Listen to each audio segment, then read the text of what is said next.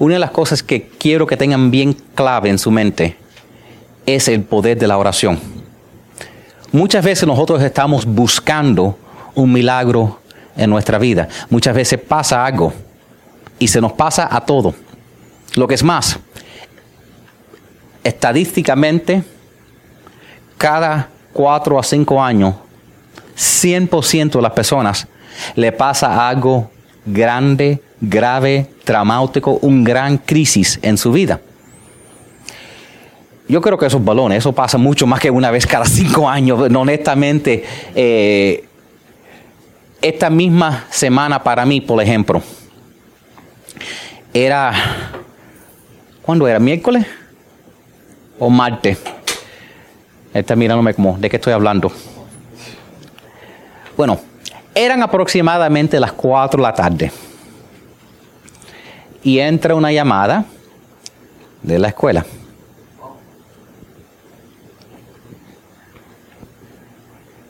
Ven, corre. Es tu hijo. Algo está bien. Dicen, no, está inconsciente Eso no es lo que un padre quiere escuchar. Lo quiere escuchar, algo pasó y está bien. No que dice, ven, corre, está inconsciente. Yo trabajo en el tercer piso, él estaba en el segundo, so literalmente pude correr. Y salí corriendo y ahí estaba en el piso tirado. Y aparentemente, aparentemente le lo habían, le había pedido usar el baño y no regresó. Y ahí lo encontraron en el piso, tirado, de lado. Obviamente llamaron el rescue. Eh, es algo que un padre no quiere pasar. Eh, hablé con otras de las maestras y las, todas las maestras vinieron de la escuela y me dijeron que anteriormente, durante el día, que estaba un poco raro porque se había caído otra vez. Algo de, bueno, dime cómo se cayó. Dice, estaba sentado y se cayó. Caerse sentado, eso sí que está raro. y entonces trajeron el rescue y dijeron, tienes que llevarlo a emergencia, tienen que chequearle el cerebro, obviamente, porque algo está pasando. Lo primero que pensaron es que a lo mejor eh, fue un, maybe tuvo un, ataque epiléptico, maybe algo está pasando. Em, si leen el libro, en el libro hay un relato de un hijo mío que el Señor sanó, que dijeron que tenía problemas en su cerebro, que nunca iba a ser normal. Ese es el libro de el, niño que encontraron inconsciente, es el menor mío. Y entonces, cuando eso pasó y mientras que estaban haciéndole eh, eh, llevándolo y, obviamente estuvimos en el hospital toda la noche mientras que estaban haciéndoles scans en su cerebro y todas esas cosas. Pero después de todo el shock y todo eso, yo me recordé de cómo es que el Señor lo sanó la primera vez, porque a mí me habían dicho la primera vez que no había remedio. A mí me habían dicho, no, él, su cerebro no está bien, él no entiende, él no puede controlar sus músculos, él va a tener que tener services eh, especiales, ajá, servicios especiales. Y yo vi como el Señor lo sanó. Y entonces en un punto en la noche, la oración mía cambió. La oración mía cambió porque primero cuando llamé a su mamá y todo el mundo era simplemente, ay Dios, por favor que todo esté bien. Y me di cuenta que no estaba orando correctamente. Y a las 11 de la noche yo cambié mi oración. Y dije, Señor, tú lo sanaste una vez. Tú hecho un milagro que los doctores no pueden creer hasta este día. Y tú lo puedes sanar otra vez. Señor, si yo he hecho algo incorrecto, examíneme y, y límpiame y te pido perdón si ha hecho algo correcto, incorrecto. Pero te estoy pidiendo este milagro. Te pido que vengan para atrás y digan que no hay nada en el CAT scan. Y te pido que quede perfectamente normal. ¿Y tú sabes qué? Nada, cuando pasaron horas haciendo el neurological examination no pudieron encontrar nada. Y a ese punto yo dije, voy a hacer lo que hice la otra vez. Voy a decir, quítale el suero, no hagan más exámenes, me lo voy a llevar. Él está sano en el nombre del Señor. No ha tenido más mareo, no se ha caído más. Y yo sé que el Señor lo sanó. Y digo esto porque yo quiero que entiendan una cosa. La oración es algo real. El poder de la oración es algo real. Hazme un favor, apunten ese primer punto ahí. Eh, eso es lo primero, ese es lo clave que quiero que entiendan, que el poder de la oración es algo real. Lo que pasa es que a veces no estamos orando correctamente.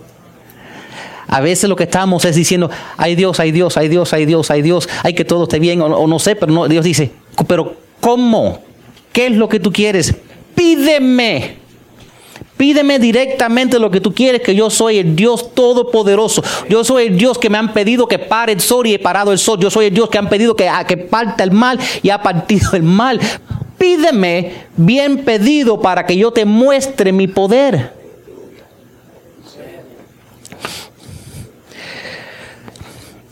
En, la, Biblia hay una historia. Hay una historia donde Jesús andaba, Jesús andaba con, sus discípulos. Y Jesús fue a comer de una higuera. Y la higuera no le dio al Señor sus, sus, fruticas, ¿verdad? Y el Señor la maldició. Hay una lección, una lección aparte ahí que básicamente todos estamos supuestos a dar fruto, que nadie es creado, es creado por gusto. Es una lección totalmente apartada, ¿ok? Que si tú tienes respiración, no estás aquí por gusto. ¿Ok? Porque aún esa señora que está en silla rueda, dije, más de tres cuartos de las personas han venido por el internet, pero no todas. Algunos han venido porque esa mujer en silla rueda se para toda la semana y me pide, dame una pila de estos y se para y, y trae las personas. Si estás vivo, no importa qué te duela, Dios te puede usar. Dios te puede usar a ti. Y entonces los discípulos vieron lo que el Señor hizo y se quedaron asombrados.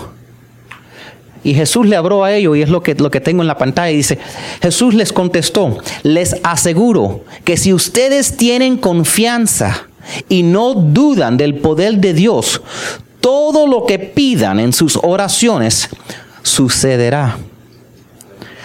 Y añadió, hasta podrían hacer lo mismo que yo hice con la higuera. Y más, hijo de Jesús, y más todavía si le dijeran a esta montaña, quítate de aquí y échete en el mal, ella los obedeciera. Eso es algo fuerte que el Señor dijo. Y lo que pasa es que a veces, a veces lo que hacemos es que nosotros miramos con nuestros ojos y creemos que esa es la realidad. Esta, la iglesia IBB, la IBB stands for Iglesia Bíblica Bautista. Y los bautistas no hablan mucho de lo espiritual, no hablan mucho del Espíritu Santo. Si han ido varias iglesias bautistas, saben que muchas veces hay un poco de separación, hay un poco de miedo. Pero esto es una iglesia bíblica, por encima de todo. Entonces yo no estoy preocupado porque los bautistas nunca han hecho nada por mí. Yo estoy preocupado en lo que dice la palabra de Dios. Punto. Yo no me llevo por lo que dicen los bautistas del sur, ni lo del norte, ni nadie. Yo, a mí lo que importa es qué es lo que dice la palabra de Dios. Y así lo que no, y yo veo que en la palabra de Dios hay una guerra espiritual. Hay una guerra espiritual. Y mucho lo que, lo que pasa es que vemos con nuestros ojos lo que está pasando y pensamos que eso es todo y se nos olvida el poder que tiene Dios todavía. Pensamos que el poder de Dios se acabó en los tiempos bíblicos y Dios todavía vive hoy en día. Esta semana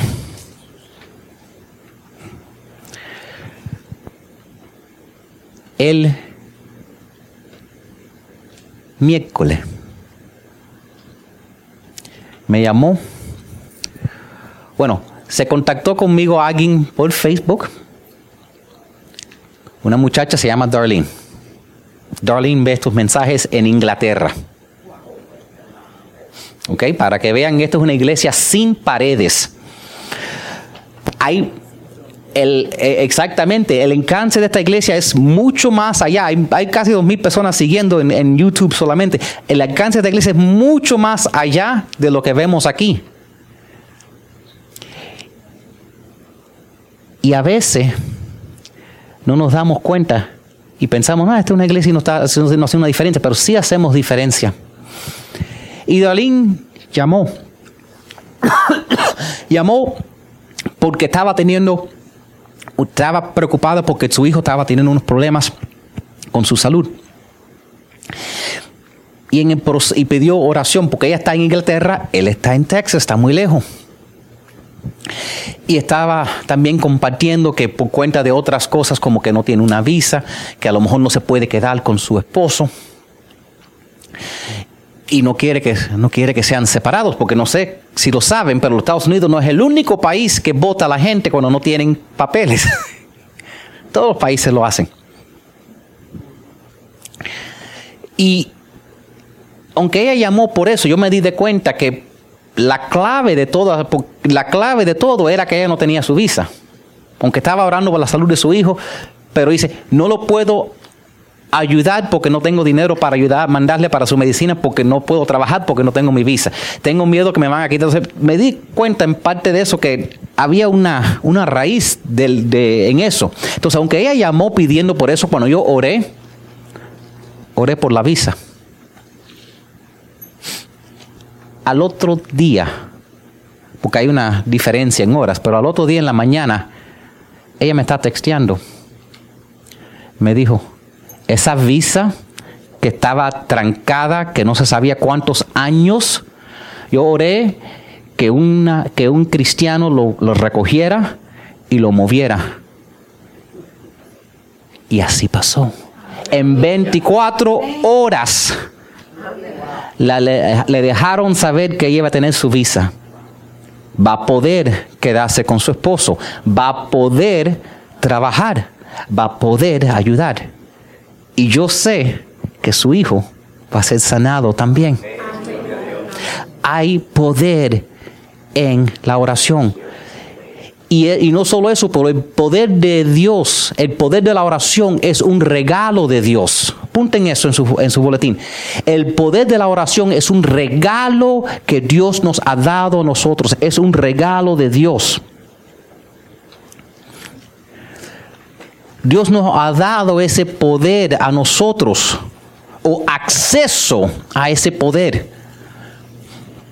Porque todo el poder en sí, todo el poder sobrenatural, y lo digo de esa manera porque eh, cuando tenemos un problema es un problema natural. como Alex dijo, él vino aquí orando que Dios le sanara eh, el dolor de su espalda yo no solo oré por él, pero le, dijo, le dije, en un, en, entre un año, le dije así específicamente, darás testimonio que tu espalda ha sido sanada. Hay que tener fe para ponerle una fecha. Y no ha pasado un año. El poder de la oración es real y es un regalo de Dios verdaderamente. Lo que nosotros tenemos que creerlo y a veces lo que pasa es que se nos olvida porque vemos nuestros problemas que son tan grandes que lo hacemos más grande que Dios. Había, había una vez que los, que los apóstoles estaban hablando con Jesús y le estaban diciendo, Señor, ¿y cómo podemos llegar al Padre? Y Señor, ¿cómo conocemos más al Padre? Y muéstranos el Padre. Y Jesús, en, en hablarle a ellos, le habló de este regalo y les dijo, le empezó hablando de que como un regalo, Él había puesto un mecanismo para nosotros conectar nuestro espíritu a Dios, que es espíritu, por medio del Espíritu Santo. Dice en Juan 14, verso 12 al 13, dice, les aseguro, este es Jesús hablando, que el que cree en mí hará también las obras que yo hago. Mira esto repitiendo otra vez. Y hará otras todavía más grandes, porque yo voy a donde está el Padre. Y todo lo que ustedes pidan en mi nombre, yo lo haré ¿Sabe por qué? Para que por el Hijo se muestre la gloria del Padre. Sigue diciendo, y le pediré al Padre, y Él les dará otro abogado defensor, quien estará con ustedes para siempre. Me refiero al Espíritu Santo, quien guía a toda la verdad. El mundo no puede recibirlo porque no lo, no lo busca ni lo reconoce. Pero, y sigue diciendo, pero, pero ustedes sí lo conocen. Y si lo buscan, y ahí está de eso, tenemos que buscar. Porque la Biblia nos enseña que el Espíritu Santo es caballero, no es, no es cosa como se te empuja encima. El Espíritu Santo es algo que tú tienes que buscar esa conexión a Dios. Y la conexión viene por medio de la oración. La oración es nuestra conexión.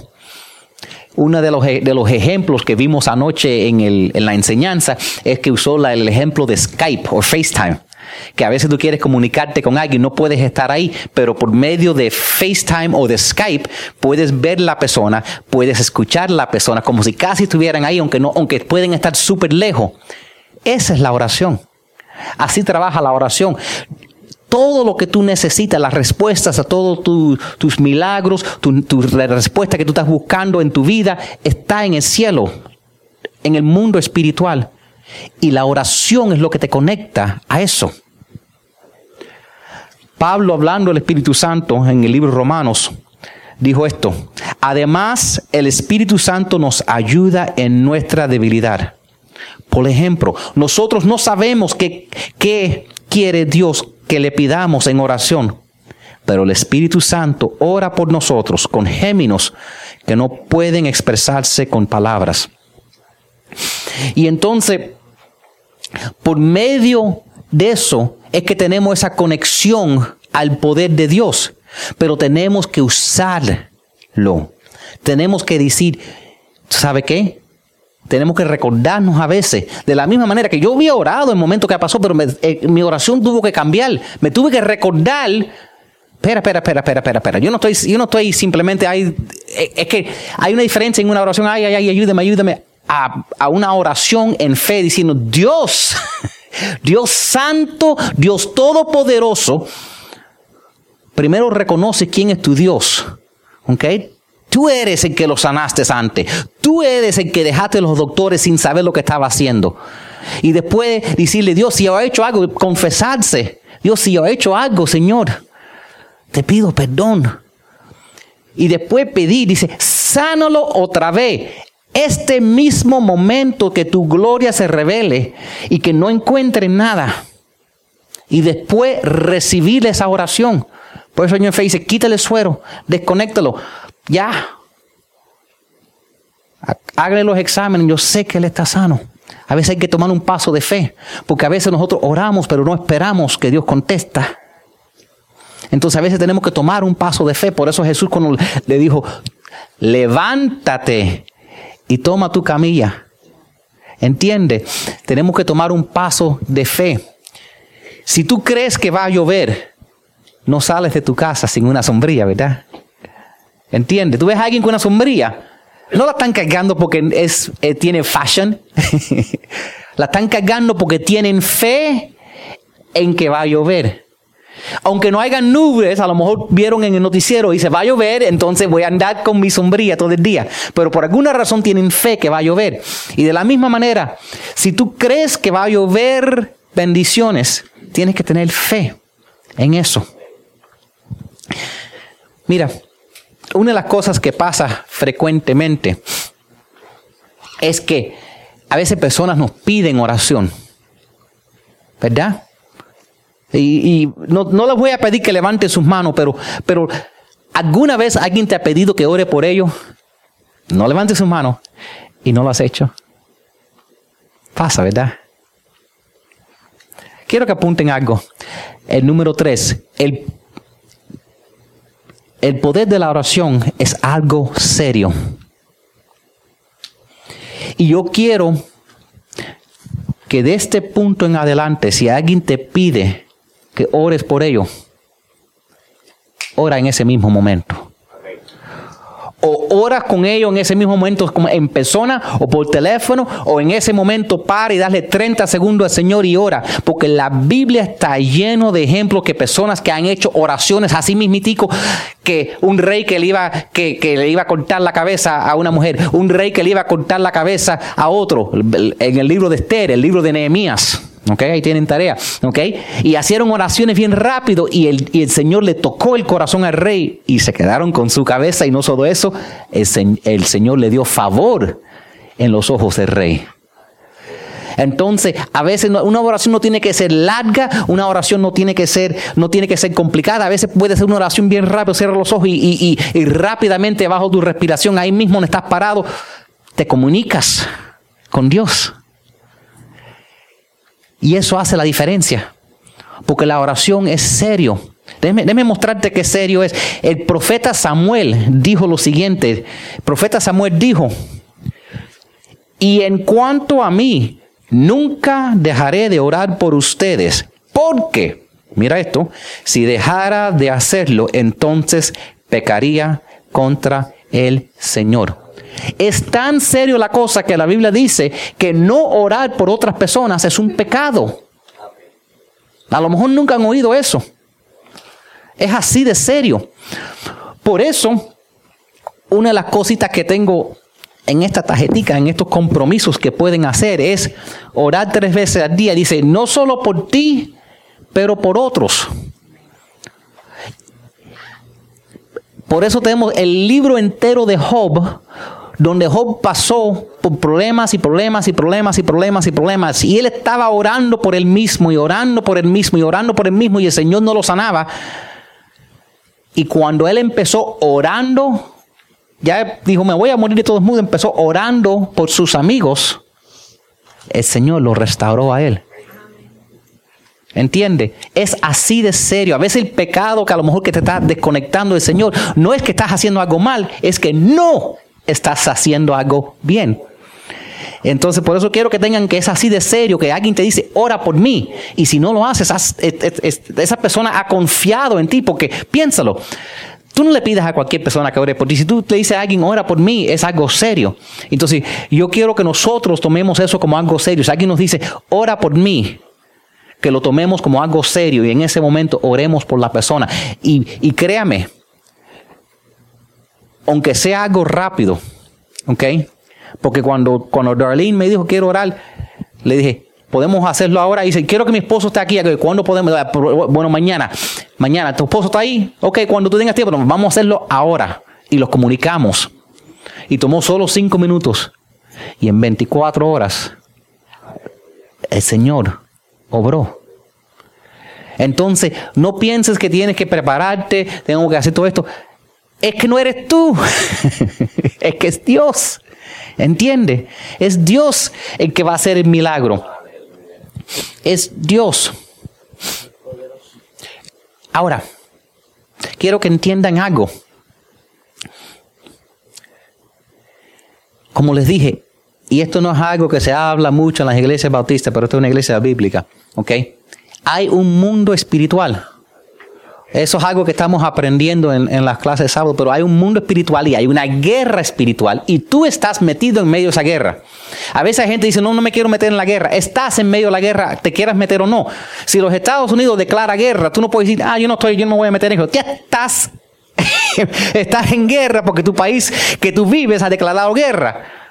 Es, no hay como, no quiero, no, no quiero tomar un lado. Es si el país declara la guerra, todo el mundo es afectado. Y hay una guerra que ha sido establecida que es contra Dios y contra Satanás. Y nosotros estamos en el medio de eso. Y el punto que tú estás aquí poniendo a Dios primero te hace el enemigo del diablo. Y quiero darte una advertencia. Cuando tú empiezas estudiar sobre el mundo sobrenatural, el diablo no le va a gustar.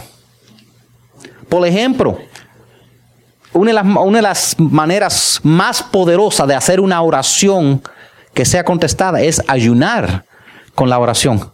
Pero mucha gente me ha dicho, no empecé ayunando y ahora estoy, y ahora todo me está yendo mal en mi vida. Cuando tú entras en guerra espiritual, prepárate porque el diablo no quiere eso. Entonces nosotros anoche empezamos hablando del, del mundo espiritual. Y algo pasó en mi casa. Yo llevo, yo llevo en mi casa una pila de años. Y algo que nunca yo había experimentado.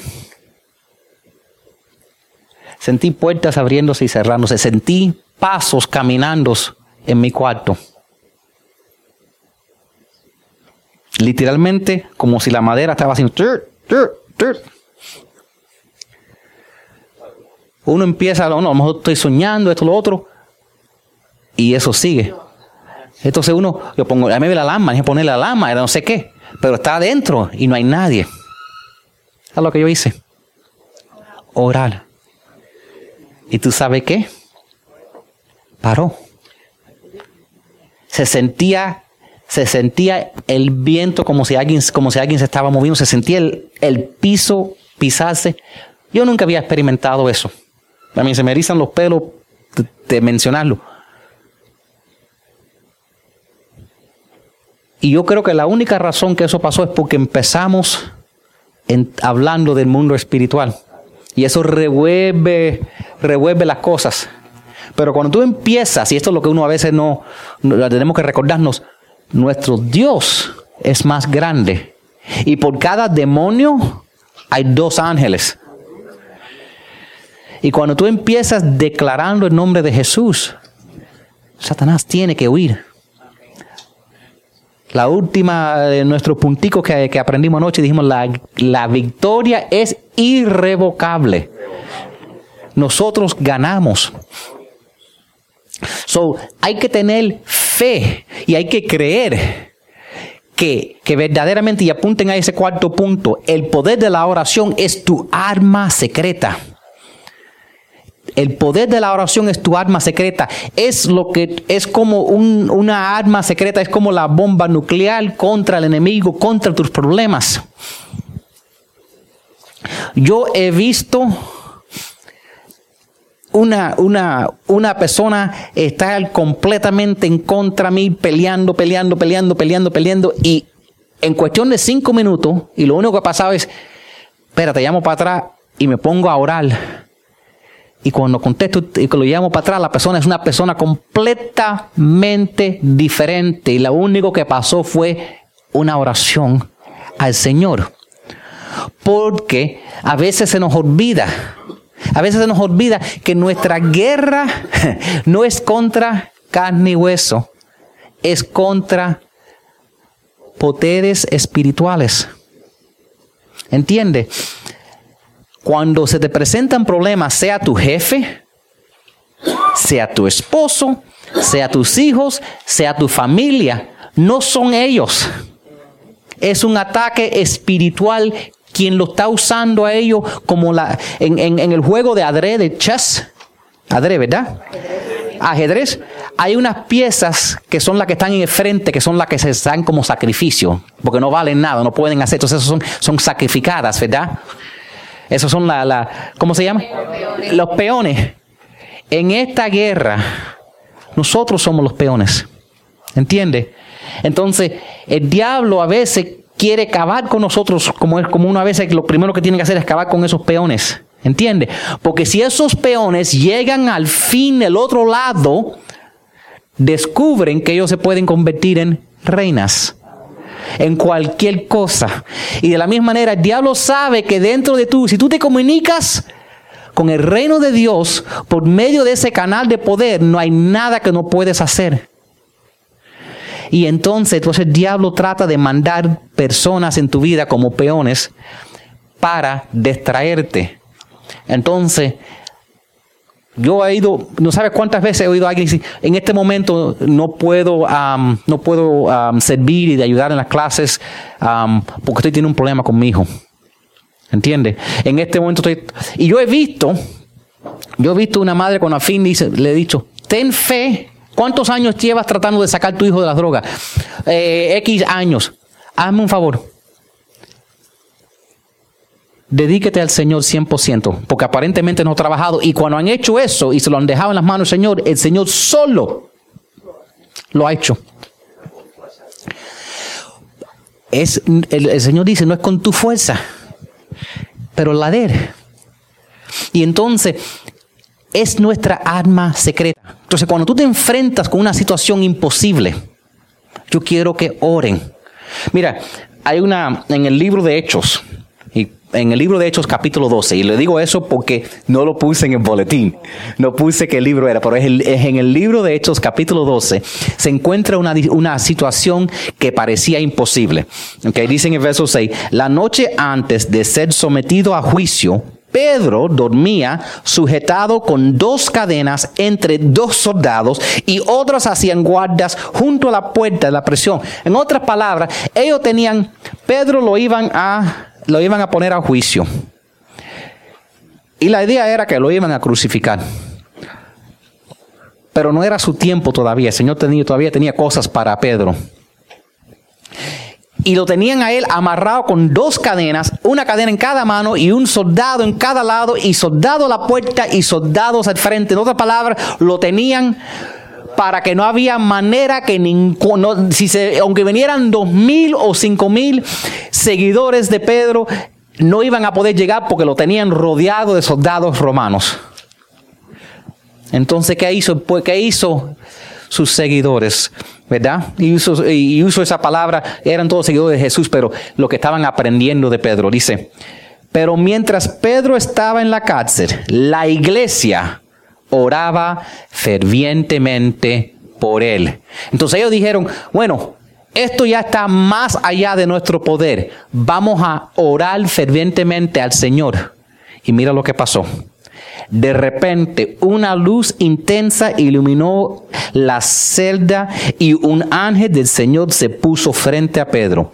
El ángel le golpeó en el costado para despertarlo y le dijo, rápido, levántate. Y las cadenas cayeron de sus muñecas. La oración y el poder de la oración es tu arma secreta cuando no hay nada que tú no puedes hacer más. Cuando alguien te dice, bueno, lo único, han escuchado este, esta es mi línea favorita, cuando un doctor te dice, es que lo único que podemos hacer es orar. Regocíjate. Porque eso es todo lo que te hace falta. Eso es todo lo que te hace falta para tener la victoria cuando es orar. Lo que pasa es que a veces esperamos que nos digan, es que lo único que podemos hacer es orar. Cuando ellos te dicen eso, porque dicen no hay esperanza. Pero no saben que la oración es algo real. La oración es algo poderoso. La oración es un regalo de Dios. La oración es algo serio y la oración es nuestra arma secreta del pueblo de Dios. Quiero que esta semana se dediquen a orar. ¿Ok? Le puse tres cositas que, pueden decidir hacer esta semana en su en sus hojitas azul. Una de ellas es memorizar el siguiente, los este versículo. Y, la razón que les pongo yo, algunos están pensando, memorizar un versículo, eso me parece como tarea. ¿Para qué? ¿Por qué? Porque, ¿Por qué? Porque cuando, cuando tú te enfrentas con un gran problema, cuando tienes miedo, Cuando escuchas pasos y sientes como si alguien está respirando arriba de ti y no ves a nadie, cuando tienes miedo, cuando tu hijo está inconsciente, cuando tienes un gran crisis en tu vida, si tú puedes tener la palabra de Dios dentro de ti, en ese momento lo tienes y no te lo puede quitar y eso y eso y el Espíritu Santo te lo saca a la luz y lo tienes a tu disposición y eso es lo que hace la diferencia. Cuando Jesús fue, estuvo en el desierto 40 días y 40 noches ayunando y fue tentado tres veces por el diablo. Cuando vemos que Jesús vinieron los, todos los, los, fariseos y eso, él siempre tenía muchas palabras, muy inteligente. Jesús era increíble con la, you know, en, su inteligencia y cómo le hablaba para ser más sabio, pero cuando ese momento que él estaba agotado, con sed y con hambre, él solo contestaba de una manera, recitando la palabra de Dios. Cada vez que el diablo lo, lo tentaba, decía, escrito está esto, escrito está aquello. Y cuando tú te enfrentas en una situación, recuérdate, tú le dices a ese problema, tú le dices a ese demonio, tú le dices a esa enfermedad, tú le dices a esa situación, tú le dices a esa, tú le lo, díselo a Dios, escrito está. Y ahí está tu promesa de Dios.